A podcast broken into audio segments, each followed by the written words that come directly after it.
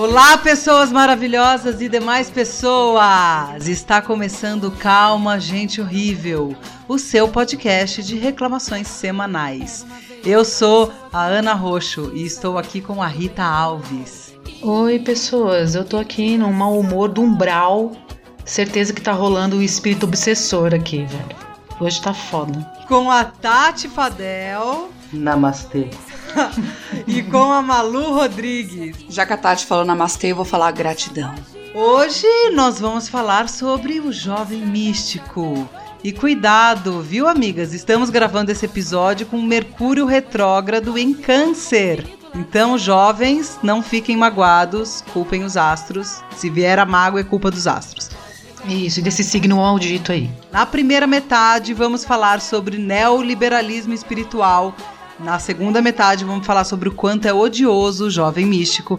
E na terceira metade, falaremos dessa coisa querida que é o tear dos sonhos. Então, entoa um mantra comigo e vem na gratidão. Como é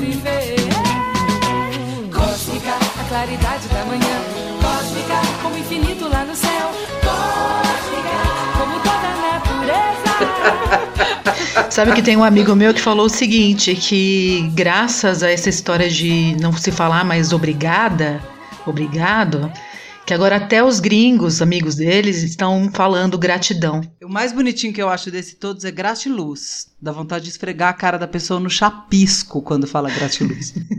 Cara, e tudo isso começou com um beijo no coração, né? E aí foi uma evolução.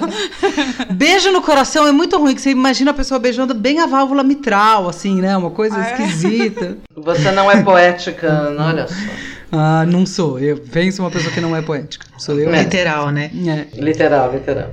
Bom, vamos lá. Neoliberalismo espiritual e meritocracia da alma. Quer fazer as vezes, Tati? Eu achei importante a gente começar diferenciando duas coisas.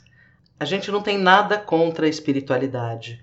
Somos super diversas, nós quatro, nas nossas crenças, no que a gente faz, no que a gente acredita espiritualmente, tá? Nós quatro aqui, acho que cada uma toca um apito, né? Então a gente não tem problema com a espiritualidade como uma prática privada do bem-estar. É bom a gente circunscrever o que, que nós vamos estar tá chamando durante esse podcast de o jovem místico, que é este sujeito ou sujeita ou sujeita, um sujeite né? Who knows? que acredita, na verdade, numa explicação mística para todos os eventos que não são explicáveis misticamente. Então ele faz, ele ignora, ele retira do indivíduo a raça, a classe, o gênero, a sua história, a sua vivência e acredita que tudo que ocorre na Terra depende de good vibes ou bad vibes, que acaba sendo uma espécie de, de, de retirada daquilo que é da realidade material, daquilo que é da ordem da realidade material, dos acontecimentos e das experiências da vida. Né? Ou seja, a pessoa que joga lá para o outro plano todas as explicações para as coisas que estão aqui nesse plano, que são responsabilidade de Estado, que são é, ligadas à luta de classes, a gênero, a raça e etc. Né? Eu acho que o jovem místico é esse, não é a pessoa que tem uma prática espiritual que é obviamente legítima.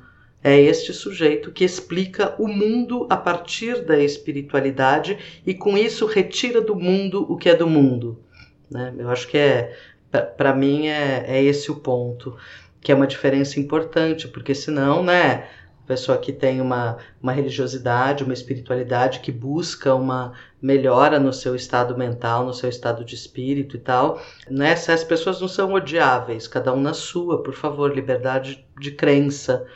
O problema é outro, né? O problema é quando isso, de alguma forma, é alienante da vida, né? Porque isso é uma alienação da vida. Eu não poderia falar melhor que isso, de fato, Tatiana. Muito bem, acho que está localizado aí o jovem místico. Eu queria, eu queria dar uma localizada assim também, que eu acho que tem tem uma virada no, no conceito de Deus, né? Em como se encara Deus. mais que é uma virada aí que se a gente for mapear provavelmente começa ali no Lutero tal, mas eu não, não quero fazer um podcast cabeçudo hoje. Que a gente também chama de teologia da prosperidade, né? Que é quando muda a relação com Deus e passa essa relação passa a ser um contrato de que se você for um bom cristão, por exemplo, Deus vai te prover prosperidade, né? Então você deixa de ser um servo e temente a Deus e Deus passa a ser um servo seu no, no, sentido que ele tem que te prover as coisas na vida. E aí todo mundo acha isso ridículo, né? Isso é muito marcado nas religiões neopentecostais, é todo o discurso do Edir Macedo parte daí, né? Ou seja, Deus vai te prover do que você precisa materialmente se você seguir aqueles preceitos lá, o que o pastor faz. A gente olha isso e fala, ai, que gente mais tonta, que absurdo, ai, né, uhum. aqueles carros tipo, ai, é, como é que é? Dirigido por mim, guiado por Deus. A gente acha super cretino, né? O que eu não consigo entender é como não percebem que esse mesmo discurso de que se você vibrar direito, o universo te provém, a gente só mudou as palavras, o conceito e deixou uma coisa que parece um pouco mais ampla, mais elaborada, porque a gente não está falando de Deus e não é um pastor que está falando, em geral é uma pessoa que está em posição de lótus, com algum discurso um pouco mais elaborado. Mas, gente, é o mesmo raciocínio, é, é o exato mesmo raciocínio. Eu acho que as pessoas trocam Deus por universo e acham que tá tudo bem, mas é a mesma coisa. É, então, é, é atribuir a, um, a, uma coisa externa às próprias contradições das relações humanas e de como se organiza a sociedade e as três opressões estruturais, que é raça, classe e gênero. Você ignora isso e tem um contato direto com esse universo que, desculpa, nem sabe que você existe, querido. É imenso. O universo tá nem aí, você tá cagando. E o universo vai te prover a partir de uma vibração que é individual da sua própria força. Então, assim, a gente, além de tudo, é um discurso super meritocrata, porque você tem que ser digno de merecimento a partir da sua vibração como é meritocrata você ser digno de merecimento da prosperidade divina se você frequentar a igreja, pagar o seu dízimo e o caralho a quatro, né? No sistema do jovem místico não se fala de dízimo, mas às vezes você vai falar de regalos, como vou, vamos falar na frente, ou você vai falar de contribuições, ou você vai falar de investimentos em terapias que são muito alternativas e não sei o que, não sei o que lá também tem um sistema capitalista por trás que, aí que nada mais é do que não é, dar o cartão e dar a senha, senão não adianta. É isso. É, eu, eu para mim o que mais me incomoda é que eu falo, nossa, acha, acha a igreja evangélica uma coisa assim tão terrível e não consegue entender que está exatamente na mesma lógica. É exatamente a mesma lógica. Eu tô errada, vocês concordam? Não, é a mesma lógica mesmo. Tá, obrigado. Eu tô um pouco insegura hoje porque Mercúrio tá retrógrado em câncer, é por isso, desculpe. eu, eu, eu, assim, acho que todas as religiões trabalham com culpa, né? Então acho normal que o jovem místico já mete a culpa em todo mundo, sabe? Porque é uma coisa que a religião geralmente faz. É o medo, a culpa. Se você não for um bom, uma boa pessoa, você vai para um umbral. Se você não for uma boa pessoa, você vai para o inferno, né? Os dez mandamentos, você não cumprir. Enfim, sempre tem aquela coisa da culpa e do medo. É, mas eu acho que tem uma coisa que é, que é complicada também que eu percebo no, no discurso, que tem também uma culpabilização da vítima, né? Porque se a pessoa não conseguiu aquilo que ela estava. É porque ela não vibrou direito. Porque ela não está vibrando, entendeu? E é classista pra cacete, porque a gente sabe quem consegue as coisas nesse sistema que a gente tá. É de classe média para cima, quando muito a classe média, né? E eu acho que daí, é, indo ao encontro do que a Tati falou disso, da, da diferenciação de religião, é que, em geral, quando você está vinculado, se você tem uma religião ali, né? Você está dentro de um sistema, de uma doutrina, que dentro dela vai ter as suas contradições, que vai ter suas tarefas ali, digamos, as tarefas espirituais ou as suas explicações, e que você vai ter que dar conta daquela doutrina. Mas uma das características do jovem místico, que é muito presente, é que, na verdade, ele quer viver no melhor dos mundos, entendeu? Então, se ele tá lá numa doutrina que diz isso, isso, isso e aquilo não encaixa no umbigo dele, ele vai lá e pega outra uma coisa do hinduísmo que é legal também, e aí a cabala explica de outro jeito que é mais confortável para ele. E eu acho que no fim das contas parece que a pessoa tá fazendo uma evolução espiritual e ampliando o campo semântico de entendimento ali, mas não tá, entendeu? Ela tá só encaixando todas as coisas ali dentro de dela. dentro do que ela quer fazer, de, de, do jeito que ela quer explicar o mundo sem se mexer. Do que é conveniente, né? Do é que é conveniente para ela ficar lá no lugarzinho dela vibrando sem olhar para o seu próprio racismo, olhar para o seu machismo, olhar para o seu classismo. Né? Ela tá lá vibrando, tá lá vibrando e tá tudo bem. E acendendo incenso e enfiando o gui no cu, sei lá.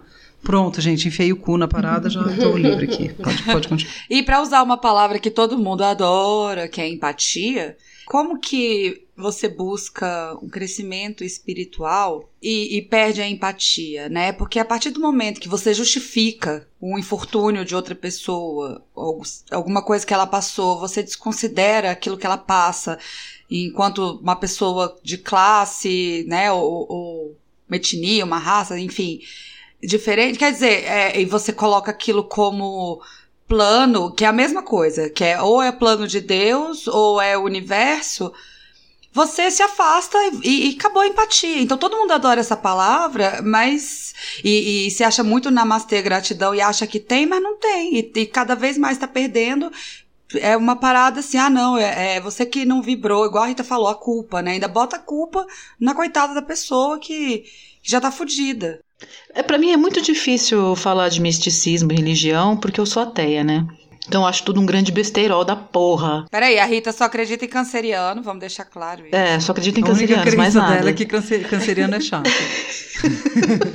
Fosse só chato, tava bom. Então, assim, eu fico sempre achando que isso são brechas que as pessoas querem encontrar para justificar a existência, dar um sentido a ela, um conforto para quem não consegue desapegar de entes queridos, por exemplo, sabe? A pessoa morreu, mas elas gostam de pensar que virou uma estrelinha, uma luz cósmica, ou tá lá no umbral esperando a hora de voltar para encher o saco de novo aqui na Terra. Eu não quero espantar os ouvintes falando que eu acho tudo um besterol, gente, mas é isso. e essa ideia da não continuidade, inclusive, ela me alivia, porque eu adoro viver, acho que a vida é um grande barato, mas eu acho que só uma existência já tá bom demais, né?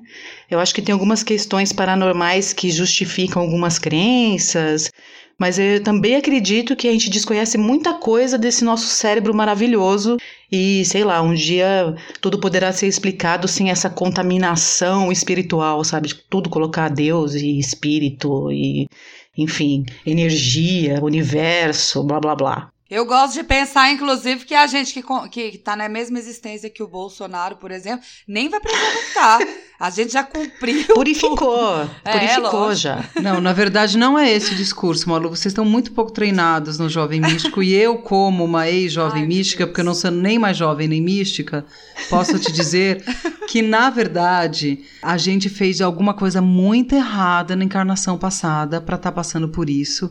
E a gente tem que aproveitar esse momento como um grande momento catalisador da nossa evolução espiritual, porque tudo isso vai nos ensinar e vamos sair pessoas melhores disso se a gente vibrar direitinho nessa nessa pandemia, nesse momento do governo, se vibrar o Bolsonaro cai. O problema não é nem esse, né, de que se vibrar o Bolsonaro cai. A questão vai ficando dramática quando a pessoa fala se vibrar, essa energia toda do ódio do Bolsonaro não me pega. Exatamente, entende? tá, te pegou, é, você tá mais certo. Nossa, é muito pior essa, realmente. realmente. Porque também há um discurso de, de você, tem, tem alguns sentimentos que você pode ter, que são sentimentos nobres, e aí a né, assim, não não tenha ódio, não tenha raiva, porque isso faz mal pro é. seu processo. Não, e eu quero concordar que outro dia eu vi um anúncio, um, era um negócio na internet é, falando assim, que era um dia que as bruxas, é, Wicca, sei lá o que, iam se reunir contra o Bolsonaro. Eu quero dizer que eu apoio, entendeu? Seja lá o que vocês forem fazer, que tipo de bode vocês vão matar, não me interessa, faz, entendeu? Eu não sei como funciona, mas faça. Então, assim, o problema é esse, né? O problema é quando tá essa merda toda acontecendo e o pessoal, não, fica bem, não deixa te atingir. Meu Deus! Como que eu não vou Como deixar me atingir, porra? Atingir? A gente tá no meio de uma pandemia, as pessoas querem pressionando pra gente voltar pra uma vida normal. Eu não quero, quero ficar aqui para sempre na minha casa. E aí ainda tem que vibrar que não, você, você vai se sentir bem em algum momento nessa situação absurda. Ai, Não, você vai ter o matar. aprendizado da solidão e você pode encontrar um estado de solitude, Rita. Não, outro dia eu fui obrigada a ler que todo mundo que tá se sentindo mal em casa é porque tem uma vida ruim, entendeu? Que agora se deparou com a vida, que realmente como ela é, que é uma bosta, e não consegue conviver com seus familiares e ficar em casa e bibibi, bobobó. Porra! Três meses em casa, gente, tá todo mundo puto. Eu tô puta. Puta. Não, eu tô resignada, porém puta da minha vida. Mas você quer ver como esse discurso cai por terra? É só você pegar as crianças, entendeu? Criança não tem noção de Bolsonaro, de mundo merda, de Trump, de capitalismo, nem nada. E as crianças não estão aguentando ficar em casa, entendeu? Então é uma pessoa que não consegue nem enxergar além de um palmo do nariz pra falar uma bobagem dessa, assim. Não, exatamente, é assim, é todo mundo adulto, entendeu? Nós somos adultos, a gente consegue lidar com isso. De, um- É. de uma maneira ruim ou boa, vai precisar de ajuda ou não, enfim. Nós somos adultos, né? É, eu, eu não sei, eu acho que, que tem muitos, muitas camadas nessa história. Eu acho que cada pessoa, assim, existem problemas que são relativos à pandemia e à situação política do Brasil e do mundo que não são resolvíveis, obviamente, por meio da sua crença individual. Eu acho que o drama é esse, é quando você, de alguma maneira, tenta espalhar para o mundo algo que é responsável pelo seu conforto individual. Porque, por exemplo, Rita, ao contrário de você, eu não sou ateia. Eu tenho crenças espirituais muito profundas. É, eu sou uma pessoa de fé, vamos dizer assim. E, de alguma maneira, eu lido com esta situação toda que está acontecendo, como eu lidei com outras situações da minha vida, tentando entender em que que isso que está posto para mim pode contribuir para que eu me torne uma pessoa mais feliz dentro da possibilidade. É como eu elaboro as coisas, aquilo que está posto. Se isso significa acender uma vela, rezar, acender um incenso, fazer uma limpeza com ervas na casa e etc. Ok, tanto que isso nunca atrapalhou o meu diálogo político com você, com a Ana, com quem quer que seja. Eu acho que o que é incômodo é se eu chego e publico isso, entende? Eu transformo algo que é da ordem da minha elaboração individual e eu torno isso uma regra, um imperativo universal, sabe? Eu acho que a minha prática que está me tranquilizando ou que está me deixando mais sossegada, etc., seria algo válido para toda a humanidade. Que aquilo que eu estou aprendendo e que eu estou vivendo e experimentando nessa situação é algo que vai ser válido para todo mundo, deslocando a experiência individual de classe, de gênero, de raça, é como se essas coisas não tivessem importância. É claro que para mim eu estou conseguindo elaborar as coisas de uma certa forma, porque eu tenho condições para tanto, além da minha crença, além da minha fé, além das coisas que eu, que eu sinto a esse respeito. Eu acho que o que é cagado é justamente a tentativa de impor isso como uma realidade para todos. Quando você transpõe aquilo que é da ordem subjetiva e singular ser sua e, e, e tenta fazer disso uma lei universal. Eu acho que Não, essa Tati, é mas eu merda. acho que é mais do que isso, porque é, eu acho que a, a questão não é só individual, porque nenhuma pessoa é capaz de impor isso pro outro, né? Mas pode encher o saco. Não, tudo bem, pode encher o saco, mas encher o saco é menos grave do que a gente ter um sistema que no final das contas é alienante. Sim. Esse discurso, quando você vira e fala o problema do mundo é que está muito polarizado e coloca essa polarização assim do tipo tanto esquerdistas quanto direitosos estão com muito ódio e é isso que o, o Ah. mundo entendeu esse que é o problema é quando você começa a olhar de um ponto de vista é, místico para emoções ou para digamos para contingências que são do plano social material Sim, assim quem não exatamente. está puto agora está louco Sim, sim. Eu só quero deixar registrado que polarização chama luta de classe, tá, amores? É, então, só isso. já- continu- Pode continuar. Sempre foi polarizado, amigos, tá? Sempre esteve polarizado. É, a gente vive num sistema que é, é opressivo. E atravessado por diversas opressões. E qualquer discurso que vai minimizar essas opressões ah, é sim. problemático no, no, sentido de como a gente vai olhar para a sociedade para transformar ela. Porque final, no final das contas, uma das coisas que eu ouvi muito quando eu era jovem mística é que tem que ser uma revolução. Como é que é? De é dentro para fora. É, você. Sabe essa frase? Seja você a mudança que você quer ser no mundo? Bicho, eu posso ser a pessoa mais iluminada do mundo. Eu não vou apagar nenhuma pressão com isso. É. Se eu não olhar para. De fato. Entendeu? Eu comecei a olhar muito mais para quanto eu tinha discursos racistas, por exemplo, e até machistas, porque é estrutural, e classistas também, porque tudo está na estrutura, né? A gente vai um grande processo de desconstrução disso. Quando eu comecei a estudar mais é, desculpem a palavra que algumas pessoas ficam magoadas com isso, mas quando eu estudei, comecei a estudar mais marxismo do que quando eu estava estudando cabala, bicho. Desculpem, claro. a realidade é essa. Então, assim, para mim não tem problema nenhum com quem estuda cabala, misticismo, xamanismo, todos os ismos que do misticismo não tem problema nenhum, contanto que você consiga ter uma análise realista material do mundo do ponto de vista de como as opressões nos atravessam e como a gente vai mexer nelas. É justamente isso. É quando esse misticismo é alienante da vida, né? E a vida é isso, é atravessada por essas opressões. É, é basicamente o, assim, eu, eu falar, ou a Tati falar, antes de dormir, eu rezo e isso me faz bem. Me faz bem. Que é diferente de o problema do mundo é que as pessoas rezam pouco. É, isso, exatamente. exatamente. O problema do mundo é muito ódio. É, esse ódio não me atinge. Você não percebe a qualidade material do mundo, né? E você de alguma maneira tenta se blindar e, e se ilude. Isso também é uma tristeza, né? Porque a pessoa fica de alguma forma iludida de que ela está blindada contra esse tipo de opressão. Só que ela está encarnada, ela está na vida e a vida é atravessada por isso. Então, como que você vai lidar com isso? Você vai lidar por meio da consciência de classe, da consciência e da compreensão das opressões de gênero e raça, ou você vai simplesmente responsabilizar qualquer tipo de energia vaga, né? Independente de você ser ateu ou não ser ateu, entendeu? Ser ateia ou não ser ateia, a, a, a, grande questão é quando você tira isso da espiritualidade, do campo daquilo que é que é da subjetividade, e você tenta usar essas explicações, que são elaborações subjetivas, para justificar o injustificável. Por exemplo, polícia matando.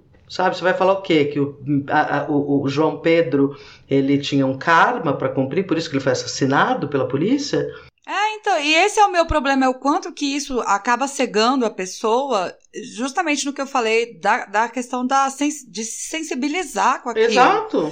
De, de conseguir é, é entender esse sofrimento, de ter a porcaria da empatia. É, bicho, não vai me falar que a mãe do João Pedro não vibrou direito, por isso ele foi morto, entendeu? Eu quero ver ter cara para falar isso, cara. É, entendeu? Quero ver ter cara para falar isso. Fala aqui na minha cara que eu te passo a cara no chapisco, desgraça. Sabe, tem, nós estamos, nós atingimos a marca aí de 50 mil mortos, entendeu? E foram 50 mil pessoas que não estavam vibrando direito. É, então, qual a diferença disso para Edir Macedo falar que quem estiver orando tá imune ao vírus, entende? Entende? É a mesma nenhuma, coisa, retomando nenhuma. o que a Ana falou anteriormente. Essa é a desgraça, né? Mas é muito engraçado porque uh, existe aquela, aquela frase que as pessoas oportunamente ignoram, que é a César o que é de César, a Deus o que é de Deus. A separação de Estado e de, da espiritualidade, ela está ela tá dada dentro da tradição ocidental, sabe? As pessoas é que obviamente preferem não enxergar. A César o que é de César, polícia é polícia, sabe? Estado é Estado. Isso é da ordem do, do material. Existem outras coisas que são da ordem do espiritual. Né? Quem gosta, quem se interessa por isso, quem cultiva isso, tem que compreender essa separação. Se não compreende essa separação, é simplesmente uma pessoa ignorante e alienada. Só é, isso. a questão né? é alienação. É, e essa alienação serve a quem? Então, porque é isso que eu ia falar, é para além do Estado, né? É um, é, Ah. é um, é um discurso, não queria ser muito pós-mod aqui, mas é, é, é isso, é um discurso que a gente ouve, é um discurso que é propagado, que no fim das contas é neoliberal. Porque é individualista, porque coloca no indivíduo o poder de, de alcançar, de atingir, e ele sozinho, e é meritocrata, e é todo esse lixo. No fim das contas, está absolutamente imerso no capitalismo e no neoliberalismo. Por isso que eu falo que é ne- neoliberalismo espiritual. É. E eu vou falar uma coisa pra vocês que eu achei muito interessante. Fui fazer uma breve pesquisa sobre o sagrado feminino. Qual não foi assim o susto que eu tomei que eu caí numa página? Sabe aquela página que vende calcinhas que você menstrua na calcinha? Como é que é o nome daquilo, gente? Tem um nome. Tipo, calcinhas absorventes. Isso. Tem um nome bem descritivo, que é calcinha absorvente. Isso. Eu não. Qual foi a minha surpresa quando eu caí numa página que vende produtos para mulheres e que estava explicando na página o que é o sagrado feminino. Eu fiquei, gente, Não, você vender assim? coisas relacionadas ao sagrado já, Já é tá um cagado, é erro. os vendilhões Já do tá ca- templo, galera. Se liga. Tem uma passagem lá na Não. Bíblia que chama isso, cacete. Jesus quebrou a porra toda. Não, eu quero fazer uma afirmação. Peremptória, faça. Adoro Peremptória. afirmações peremptórias, vai. Se você é espiritualizado e não é comunista, você tá espiritualizado errado. Pronto, é isso. Oh, comunista no sentido original mesmo da palavra, sabe? Da noção de Comum a todos. comum a todos, não é o Estado dono de tudo, porque isso não é comunismo, né? Isso foi é o erro da semana, inclusive. O comunismo não é não é isso. Se você acha que está espiritualizado e você não pensa na possibilidade de um novo mundo que é igualitário, solidário, com justiça para todos, com todos comendo, todos bebendo e etc., você não é espiritualizado. Você está espiritualizado errado. Se você está olhando para si sem, sem o outro. Essa é a afirmação peremptória que eu tenho que fazer. Exatamente. Tá achando que é espiritualizado, mas tá indo lá no mundo verde comprar o gnomo da, da prosperidade por 58 reais, tá errado. É, além da lenda. Ai, gente, eu amava essa loja, para. Vai lá no Além da Lenda pôr maçã pra gnomo, desgraçado. Se puser maçã pra gnomo e não me encher o saco, tá bom. Madana Mohana Murari Haribo Haribo Haribo olha só, eu fui uma jovem é, espiritualizada, né? Primeiro eu comecei na, região, na religião católica, porque minha avó era muito católica, e ficou aquele lenga-lenga na minha cabeça, que eu tinha que fazer a primeira comunhão, blá blá blá. Aí abandonei, porque eu não aguentei ficar vendo aquelas tias lá me doutrinando. Aí depois eu virei crente, porque tinha umas amigas na escola que eram crentes, e elas só podiam ser amigas de pessoas que também eram crentes, e aí por um sei lá, por um problemas da adolescência, eu acho, sabe, de querer se, Fazer parte. é, fazer parte. E aí eu comecei a ir na igreja evangélica. Aí no final das contas eu ia lá só pra namorar, porque arrumei um gatinho lá, enfim, blá. Aí depois comecei a me interessar pela Wicca, né? Isso que dá ler Bru- as Brumas de Avalon e os livros do Paulo Coelho sem senso crítico, né? Eu já imaginava assim, eu pelada na floresta, fazendo sabá, fogueira, putaria. Nossa, eu fiquei encantada, eu queria muito. E aí eu comecei a participar daqueles Yahoo Groups tal. Encontrei vários malucos com essa mesma ideia. Foi ótimo, a gente tinha uns encontros de vez em quando, mas o sabá que foi bom não rolou, gente. Então a minha revolta com o jovem místico é que ele promete e não entrega.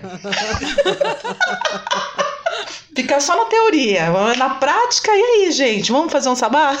É porque Não. eu acho que já é esquisito vocês, o I, é, Wiccas e, e, sei lá, eles se encontraram no Yahoo Group. Mas, gente, pensa que isso foi em 1994, gente. Foi em outro século. Priscas eras. Priscas eras. Eu falei que eu não sou nem jovem nem mística, mas eu acho que eu sou marcada profundamente pelo misticismo. Porque eu tenho uma formação bem sólida nisso, né? Afinal, foram 14 anos enfiada nesse mundo. Meu contrato com Deus agora é que se ele quiser, ele venha pessoalmente pedir para eu fazer alguma coisa, porque já prestei o serviço que precisava nessa vida, me deu um tempo agora para eu estudar as coisas que eu não estudei. Só aceito Jesus se ele mandar scrap. É, exatamente. Do Orkut. É, mas então, assim, eu apelo pro misticismo, sim, vou confessar, toda vez que Marx não dá conta, né? Toda vez que eu não consigo explicar pelas razões materiais alguma coisa da minha vida, sim, eu vou lá ler o mapa. Sim, acontece. Também abro o tarô. Não encho o saco de ninguém, nem divulgo, porque pega mal no, na comunista que quero ser, mas estou aqui divulgando para o podcast. Não me peçam para fazer isso. Não leio mapa para ninguém, não vou ler tarô para ninguém, parem. Não vai acontecer. Eu faço isso em momentos de desespero. Fica só entre a gente. E a internet. Então, tudo que me irrita, e, quando eu falo é com muita propriedade, porque eu tive muito imersa nesse mundo, né? Essa história do Vibra que consegue, eu já ouvi discursos muito duros, assim, de relatos de mulheres que estavam falando de abuso e serem é, um falso aco- acolhimento, porque tudo isso maquiado de um acolhimento que não é acolhimento, porque uma mulher que relatou abuso, a última coisa que ela ouviu é que ela deu brecha para esse abuso. Assim, isso não explica, gente. A brecha que ela deu foi nascer mulher num mundo misógino. Não tem outra explicação. Não pode, isso é culpabilização da vítima. E me incomoda muito esse discurso falsamente afetivo, falsamente empático, como a Malu disse, né? É, mas, ô Ana, tem um outro lado também que eu acho assim, tá- a ideia mesmo é angariar pessoas fragilizadas, né, geralmente. Geralmente as pessoas procuram religião quando elas estão mesmo fragilizadas. Não acho nem que elas procuram, muitas vezes elas são cooptadas, né? Sim, também tem isso, vamos falar lá no final. Mas eu acho interessante, assim, a facilidade com que as mulheres caem nessas histórias. O que eu quero dizer é, mulheres, fortaleçam-se, sabe? A gente tem que se fortalecer, porque a gente faz parte de um grupo oprimido, a gente passa por coisas horríveis, todo mundo aqui tem. Se a gente for puxar a ficha, vai ter caso de assédio, um monte de coisas ruins em relação ao nosso gênero, sabe? Então, eu acho que a gente precisa se fortalecer mentalmente mesmo para não cair nessas conversas desses grupos que têm esse interesse. A gente cresce é, com essa divisão de que mulheres são mais emocionais, espirituais e os homens são mais racionais e fortes. É, tá embutido no conceito de gênero, né? Tá embutido no conceito de gênero esse- essa história, entendeu? A o meu pai não ia pra igreja, mas a minha mãe que me levava. Isso é muito mais comum do que o inverso, Sim. entendeu? Até por uma questão de pureza que a mulher tem que ter. Ah, gente, eu acho tão estranho falar isso em 2020, mas é, é de, é de fuder, né? É, que ainda existe Pureza isso. em 2020, meu Ah. Deus. Tati, você não tá querendo falar mal do jovem místico pra não magoar as pessoas? Não é possível que você não se irrite. Não, Ah. eu me irrito, claro, você sabe disso. Mesmo porque eu nunca fui uma jovem mística desse ponto. A minha, eu, eu acredito mesmo que a fé é algo de ordem individual. Mas eu estava pensando o quanto é curioso nessa construção de gênero e das mulheres serem mais responsáveis ou suscetíveis e tal.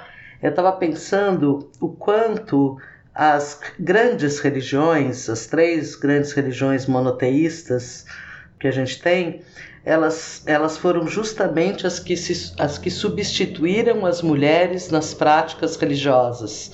Elas são patriarcais, é de Deus a imagem e semelhança do homem. Exatamente.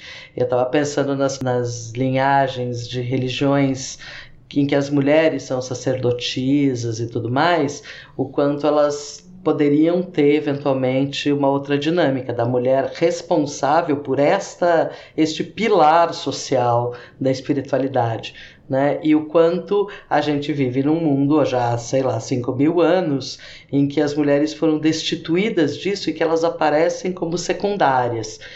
Aí, quando aparecem propostas que tentam recolocar a mulher num lugar que não é dessas religiões patriarcais, né? então não é a mulher pura, não é a mulher é, santa, não é a virgem, não é a vestal, não é isso, né? Que vai teoricamente empoderar essas mulheres como mulheres, numa espécie de retomada idílica dessas religiões matriarcais, etc. Elas, elas se envolvem, né? As mulheres elas entram nessa nessa, nessa pegada de que estou retomando uma ancestralidade feminina, né, que, que vai de alguma maneira romper com esse, esse patriarcalismo, só que não rompe porque ela é capturada pelo patriarcalismo, pelo patriarcado, pela via do capitalismo. Me parece que tem uma associação aí, eu não consigo elaborar muito bem, estou né? elaborando agora isso, mas me parece que tem uma tem um paradoxo aí, tem uma contradição entre essa retomada de uma ancestralidade que, que seria não patriarcal, seria matriarcal, mas ao mesmo tempo dentro de um sistema altamente patriarcal que é capitalista. Sim, né? e que no final acaba é, copiando o sistema patriarcal. É, tá inserido. Né? Só que com outro discurso.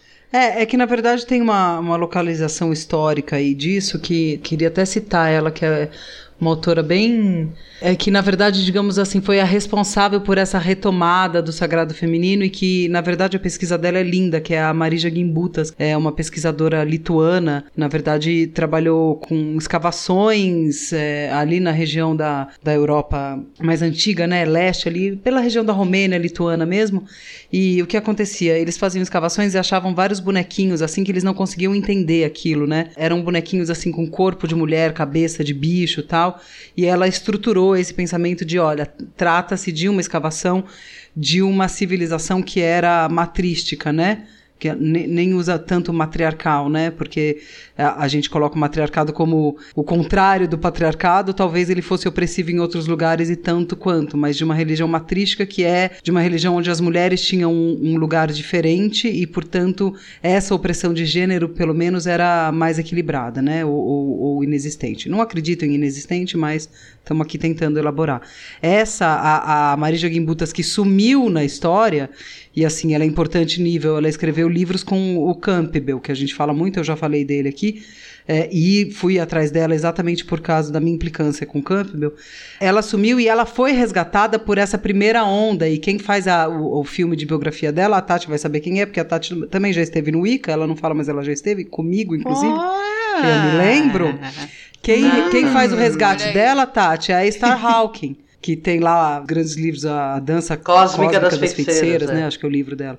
E aí toda, toda essa, essa retomada das religiões que vão gerar o Bruma de Avalon também, vem com o escopo teórico do trabalho da Gimbutas, e que é uma coisa linda, só que foi completamente apropriada pelo neoliberalismo mesmo. A gente, todas essas rodas de, de sagrado feminino, o que mais me irritam delas é que elas são muito essencialistas, como se tivesse uma essência de fato feminina e uma essência masculina que não fosse produto da cultura, né?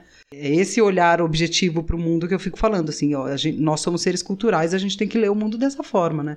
Aí eu acho que daí a gente já introduz, porque o Tear dos Sonhos, que é o que a gente vai falar, ele consegue misturar isso junto com né, um feminismo meio cagado, empoderador, liberal, do sagrado feminino, torcido para um, um essencialismo idiota, com economia cri criativa, com pirâmide, né? Quer dizer, uma grande, um, um grande caldeirão é um discurso empoderador, é um discurso quântico, é um discurso Mas do. Não tem nada certo, né? Nada, nada, nada. Tudo errado. Tudo errado. Não tem nada certo, é tudo cagado. É tudo errado. Não tem nada certo, não tem nada certo, assim. Pela verdade, pelo seu poder, paz, amor e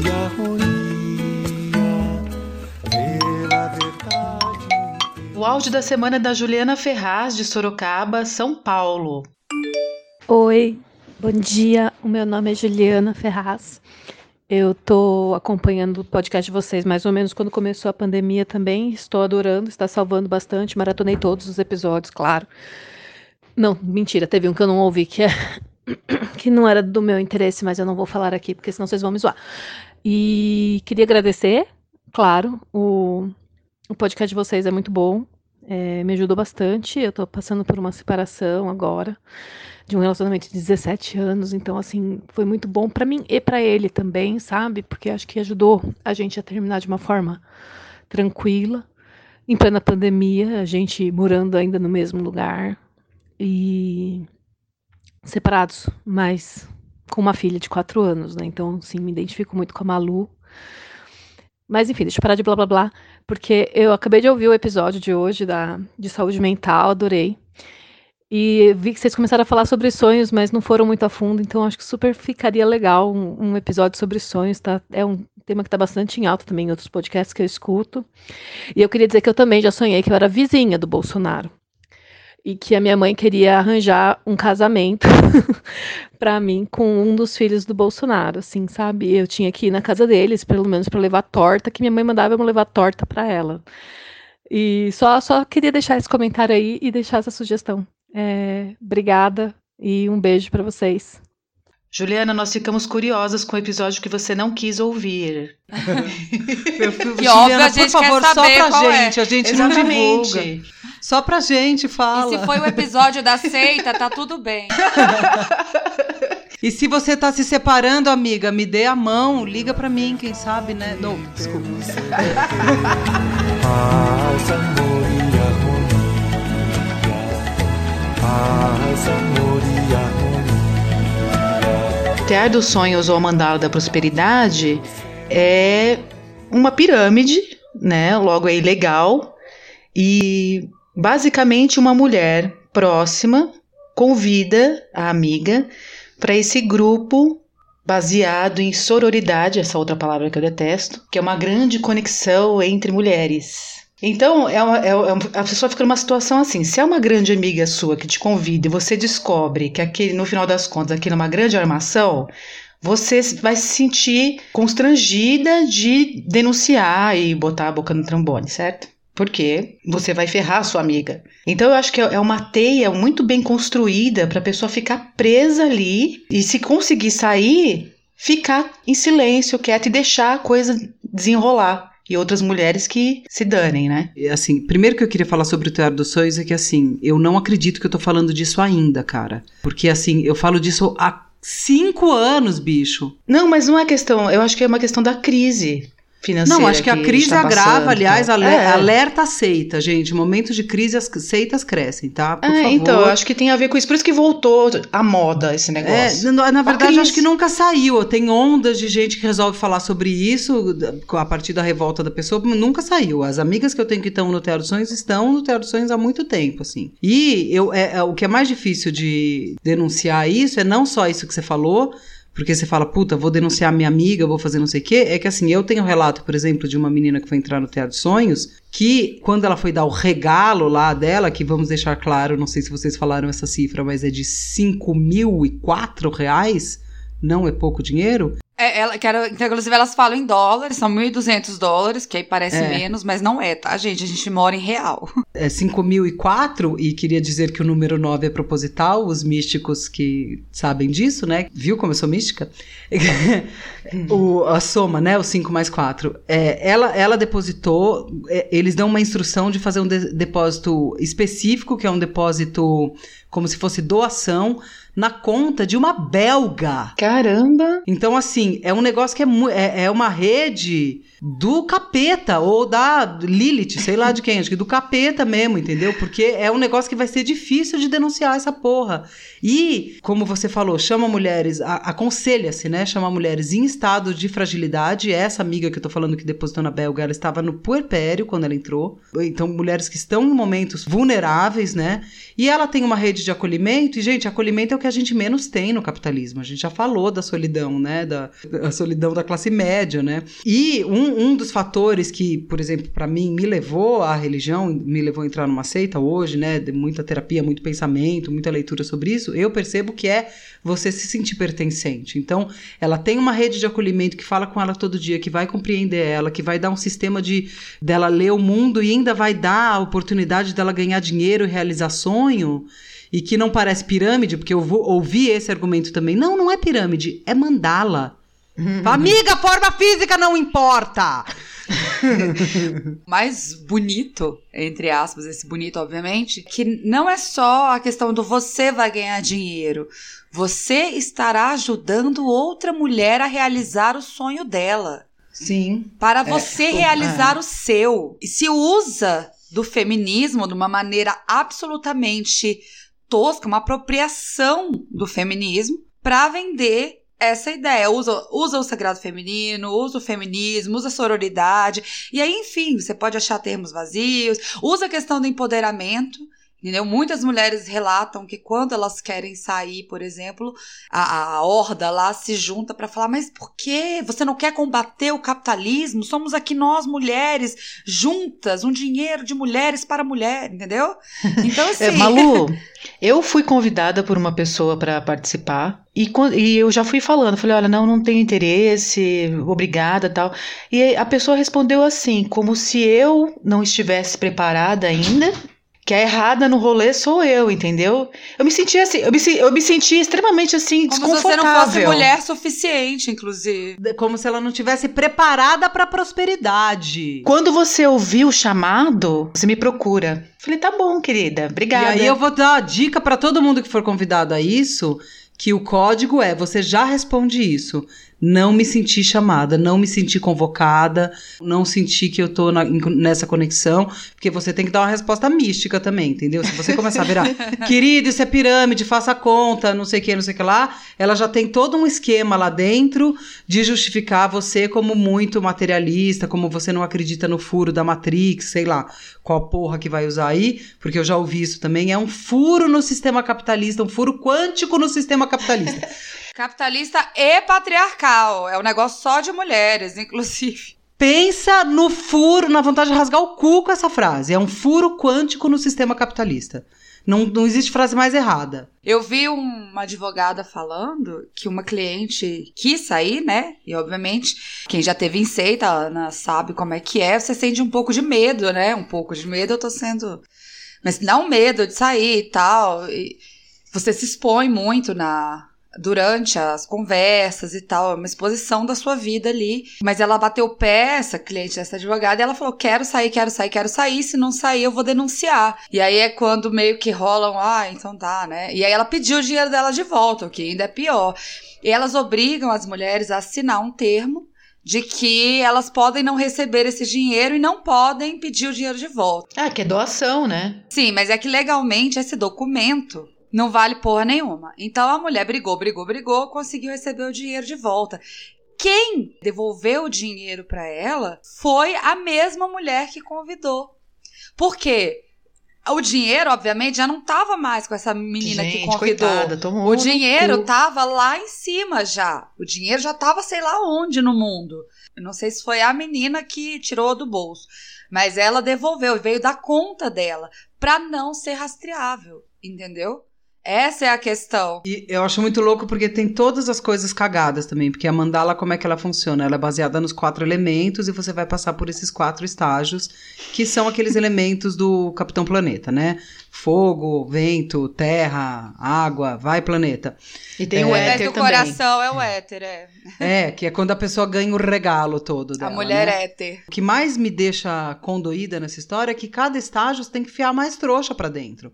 Porque você entra lá no fogo, aí você dá o dinheiro. Aí você passa para vento, sei lá. Mas para passar para o outro, você tem que pôr outras duas trouxas no fogo que vão dar o dinheiro, entendeu? É. Então, assim, é uma rede cagada que você ainda leva suas melhores amigas, porque para quem que você vai ter cara, né? Não, eles, eles pedem para você chamar só as mulheres próximas. Então, as, as das melhores amigas, a sua comunidadezinha ali, né? E no máximo, mãe, irmã, aquela prima mais chegada e tal, são as pessoas que eles aconselham a chamar. São, começa, você pegar a mandala, bota uma, uma forma mais ou menos arredondada, que ali do mais perto do de fora são oito mulheres, né? E aí essas oito mulheres entram cada uma com esses cinco mil reais. São 40 mil reais. 40 mil reais que vai pro cu de alguém. Em 28 dias. Quando você é chamada, que você participa da primeira reunião e você diz o sim, quero participar, é, você é colocada no grupo e você tem sete dias para levantar os cinco mil reais, entendeu? E aí elas te aconselham a pedir dinheiro emprestado, entendeu? Ah, consegue. E assim, é um, é um abuso, é um assédio, sabe? Até você conseguir esse dinheiro, esses cinco mil reais. E aí, quando você consegue esses cinco mil reais, você paga e aí você depois tem que chamar é, mais duas mulheres para entrar. Por quê? Cada uma chama duas, né? E, e, vai, e assim vai indo.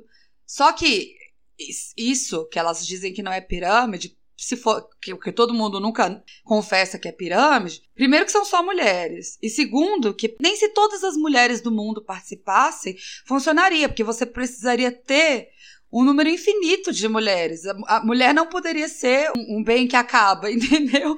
É, mas eu, eu já vi também casos, Malu, de pessoas que ganham lá o regalo de 40 mil, lá vira mulher éter lá, o Vai Planeta lá da vida, e aí ela pega uma parte desses 40 mil e ingressa, nova, reinveste na mandala e começa Sim. o processo tudo de novo. Sim, ela volta, diz que quer ajudar, que, né, que tá, e que ela já, passou, já conseguiu conquistar o sonho dela, então ela está voltando para ajudar, que não é, né, gente, porque assim, é, não é igual um investimento de banco, e não que eu esteja defendendo o banco, mas assim, quando você deposita um dinheiro no banco, o banco, ele tem lucro. Que é outra coisa que eu não vou entrar em como ele tem esse lucro, mas foda-se, ele tem. Né? Por meio de empréstimos, você pede um empréstimo de 5 mil reais, mas você sabe que você vai pagar 15, então isso já é um lucro, outras coisas e tudo mais.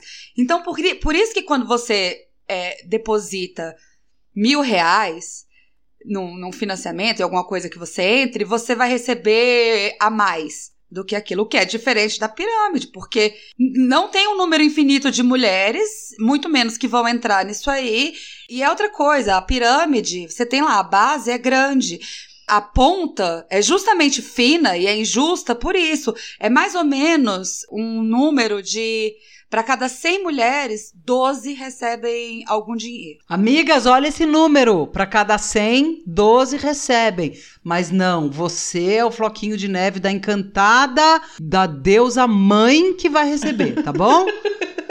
Ah, não, bicho, sabe por quê? Porque me dá uma raiva uma hora. Porque, porque você é mais mulher que as outras, mais feministas. Não, mais e vibra, mais e mais empoderada. É. E o seu mais... sagrado feminismo é mais sagrado que a das outras. É, não, é, pra falar uma palavra que a Rita adora, é a pessoa da xota quântica mesmo, entendeu? Pra receber isso aí. Puta que pariu, viu? É, é, o que é, eu acho complicado disso é que você denunciar esse tipo de coisa, falando, olha, isso é uma filha da putice, isso é uma desonestidade, isso é estelionato, isso é golpe, só que é praticado por mulheres, parece que a gente tem uma, uma tendência de achar que mulheres são santas, né? Quando essas daí são, cara, elas estão inseridas no sistema capitalista e estão exercendo o capitalismo e a opressão e a violência. Mas sabe qual que eu acho mais problemático disso, Tati? Chegou num ponto que tá tão grande o negócio que eu não sei se tem como rastrear a primeira filha da puta que fez isso, cara. Não, Entendeu? não tem. Inclusive, em cada lugar do mundo, porque isso não é só no Brasil, nem só nos Estados Unidos, tem vários lugares, né? É, tem nomes diferentes. Entendeu? Então aqui é, é Tear dos Sonhos e Mandala da Prosperidade. Mas vai surgindo com nomes diferentes em cada lugar do mundo, justamente para não ser rastreável. Justamente até para quem entrar não conseguir pesquisar a respeito. Mas é um sistema pirâmide. É, vou falar a mesma coisa que eu falei do Edir Macedo. Fica tirando sarro das moças que entrava lá no Hemingway, que era pirâmide é. também, e tá entrando no sistema de pirâmide com um discurso mais elaborado da deusa mãe do universo, do empoderamento da chota cósmica, entendeu? Pelo amor de Deus, gente. No, assim, e aí é isso que eu ia falar. Eu, eu tô falando disso há cinco anos. Agora a pessoa entra eu não vou ter sororidade com essa filha da puta. Vai, que tem mais é que se fuder. Dá raiva mesmo. Mas assim, esse negócio, eu acho que é o contrário, por exemplo, se você pegar, eu já tive é, enganada, inclusive, tá? Achei que era um negócio para emprego e era uma reunião da Polishop, tá? Eu caí nessa, mas assim, obviamente eu não me não entrei para vender Polishop, mas cheguei na reunião e falei, puta que pariu. Mas enfim, e é mais esquemão desse também, né? É, porque para vender você tem que primeiro comprar os produtos e depois é, você exato, vender, né? Você tem, acho que era 6 mil reais, cara, que eu tinha que comprar. Se eu tivesse condição de pegar 6 mil reais em algum lugar, gente, ah, eu nem precisava vender Polishop. Mas enfim, só que esse, essa questão do teatro dos sonhos, né? Ele ganha uma característica que não é só a, a característica do quero ficar rico, lucro, capitalismo. Ainda tem a coisa da seita, né? Porque é, é justamente por conta dessa parada mística que rola, entendeu? De você elementos para te cooptar e para te manter lá dentro. Sim, por são... exemplo, essas reuniões que são por Zoom, como nós estamos fazendo agora, vocês não sabem se vocês não estão num teatro dos sonhos que eu conduzo. Socorro, Mas, gente, me tira desse podcast. Brincadeira. É, essas reuniões por Zoom são diárias e uma das características de seita é a martelação diária para não dar tempo da pessoa refletir. É, exato. E aí e as mulheres que, que saem, que tentam sair, que elas relatam justamente essa pressão não só financeira, do tipo, ai, se você sair você não vai receber, né? Porque isso aí, mas assim, coisas tipo, mas e aquela carta que você escreveu sobre querer pagar a faculdade do seu filho? Você não tem mais esse sonho? E você saindo, você vai tirar o sonho de outra mulher. Você quer tirar o sonho de outra mulher? Cara, isso é muito foda, entendeu? É, é, é doentio. Funciona, né? É, funciona, porque é, é uma. É, pra mim, são psicopatas. Ai, gente, pior de tudo é que eu olho e falo que, ai, eu, eu assim, eu estava com raiva um minuto atrás, mas é isso, gente, Mercúrio retrógrado e eu nesse estado. Eu fico também morrendo de dó, porque a pessoa tá lá no meio de um sistema que, no fim das contas, é, é esse, é alienante para ela, porque explica um monte de coisa da vida dela e dá a rede de apoio que a gente não tem, entendeu? Muitas delas estão ali com um filho pequeno e acaba essas redes de, também de discussão de, de- da maternidade, do papel da mulher, acaba cumprindo uma função que as rodas de feminismo tinham que cumprir e que a gente está perdendo a, a oportunidade, entendeu? De uma inserção, de alguma coisa que realmente Faça diferença, né? faça diferença e faça a pessoa conseguir mudar estruturas. Isso não muda estrutura de nada. É de novo, é puro neoliberalismo. É você conseguir uma grana ali. E desculpa, meu, queria falar. Ó, falei até o meu, Rita. Desculpa, bicho. 40 pau nem é tanto dinheiro assim, tá, amigos? Nem é tanto dinheiro assim. Então, assim, melhorem. É, vai ter aula com o Ed Macedo. É, cara, esperto é de Macedo, meu. Tá banheira de ouro. Porra, templo de Salomão, caralho. É, eu, eu, se eu fosse aconselhar só as mulheres para que forem convidadas pra isso, se tiver alguma assistindo, que foi convidada, ou tem alguma amiga que entrou nessa merda e tal. Cara, não adianta, igual a Ana falou, você falar, ah, isso é um esquema de pirâmide, não sei o Não quê. adianta, você tá... gente. Não adianta, assim, você Poupe a fadiga. você talvez vai ter que carregar no colo essa pessoa com muita paciência. Se você tiver essa, essa paciência de tirar ela de lá, não adianta só chamar É ela uma de burra. seita, é uma seita, ela não vai sair de lá a não ser quando ela acordar. A gente já falou isso. A grande característica da seita é que você não sabe que está numa seita, aquele lugar dá todas as explicações de que por, que que não é uma seita igual a outras, né? Não é uma seita. Não é uma pirâmide, mas é, né? É isso. Sabe é todas- relação abusiva? Você tem que abraçar, acolher, mas uma pessoa não sai de uma relação abusiva a não ser que ela queira. Isso é uma relação abusiva. Exato. É o e ponto. tem outra coisa. A pessoa, quando percebe, muitas vezes tá tão envergonhada, tão se sentindo cocô do cavalo do bandido, que ela às vezes fica, né, pra não dar o braço a torcer, com vergonha, entendeu? Então acontece muito isso. É, o que eu diria aqui que você pode fazer por essas mulheres, se- você tem amigas que estão nesse esquema, é fica do lado, suporta ela um pouco, porque também elas ficam chatas pra caralho explicando tudo disso. isso. Só fala disso e todas as explicações vêm daí, é uma chatice da porra. Mas, se você ama muito essa outra mulher, fique do lado dela, porque quando ela se frustrar, ela vai precisar de fato de uma rede de apoio, e aí às vezes pode ser você. E não fale eu te disse, tá? É horrível ouvir eu te disse depois que você sai de uma seita. Estou falando por, né? Hoje eu não vou na sugestão de filmes, eu vou sugerir um livro. Ai, que bom, achei bom. Esse livro eu li, deixa eu ver, te- tem anotado aqui, por todo livro que eu compro, eu coloco a data de quando eu adquiri, né? 21 de setembro. Violetas na janela. 21 de setembro de 2003. É uma outra Rita que nem existe mais, meu Deus. Mas enfim, é um livro que conta a história do ocultismo e da teosofia. Chama-se O Babuíno de Madame Blavatsky. Ele foi escrito por Peter Washington, que é um crítico literário. O livro conta, né, que no século XIX, os Estados Unidos viviam um surto religioso, com o cristianismo abrindo alguns espaços para crenças espíritas. Na América, os fantasmas deixavam de representar o mal e passavam a ser vistos como mensageiros de um outro mundo. Já na Inglaterra, o espiritismo misturava vegetarianismo, homeopatia e feminismo. Veja que coisa. É antiga esse papo, gente. Então é nesse período de campo fértil para as ideias muito loucas que a Helena Blavatsky funda a Sociedade Teosófica, que propunha um sistema de pensamento reunindo todas as religiões a filosofia e as ciências com fundamento no hinduísmo e no budismo. Olha que salada. Gente, já li muita Blavatsky, inclusive discípulos dela também, Anne Besant, Lyd Bitter, Sim, li todos. e o interessante desse livro é que não fala só sobre ela, fala sobre outros gurus também que se apegavam a essas crenças do Oriente aí. É uma, é, é assim, é um livro de fofocas do mundo do ocultismo, gente. É divertido. Tem o cara que os gurus dele queriam que ele fosse o novo Jesus Cristo, ele pulou fora.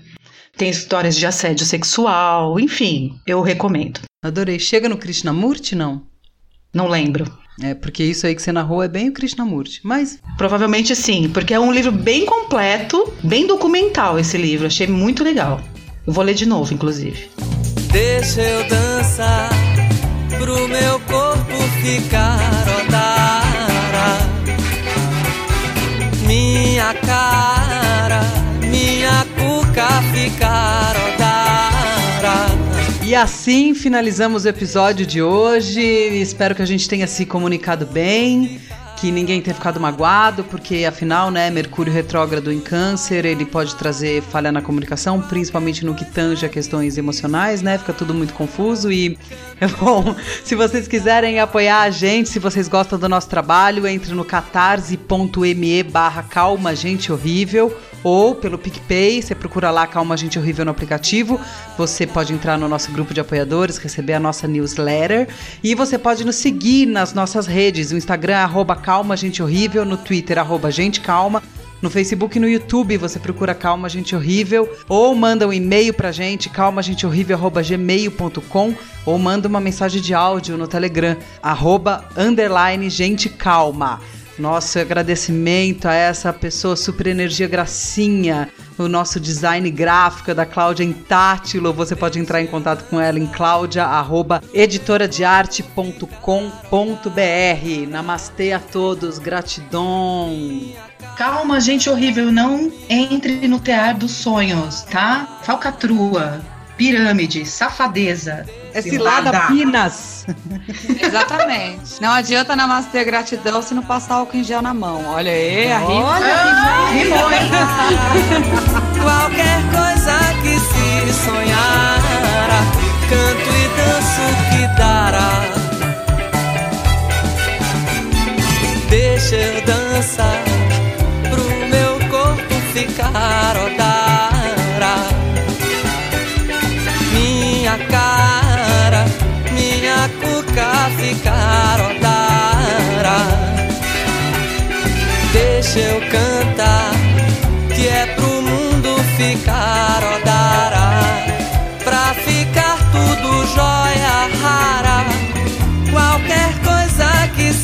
Sonhar, canto e danço que dará.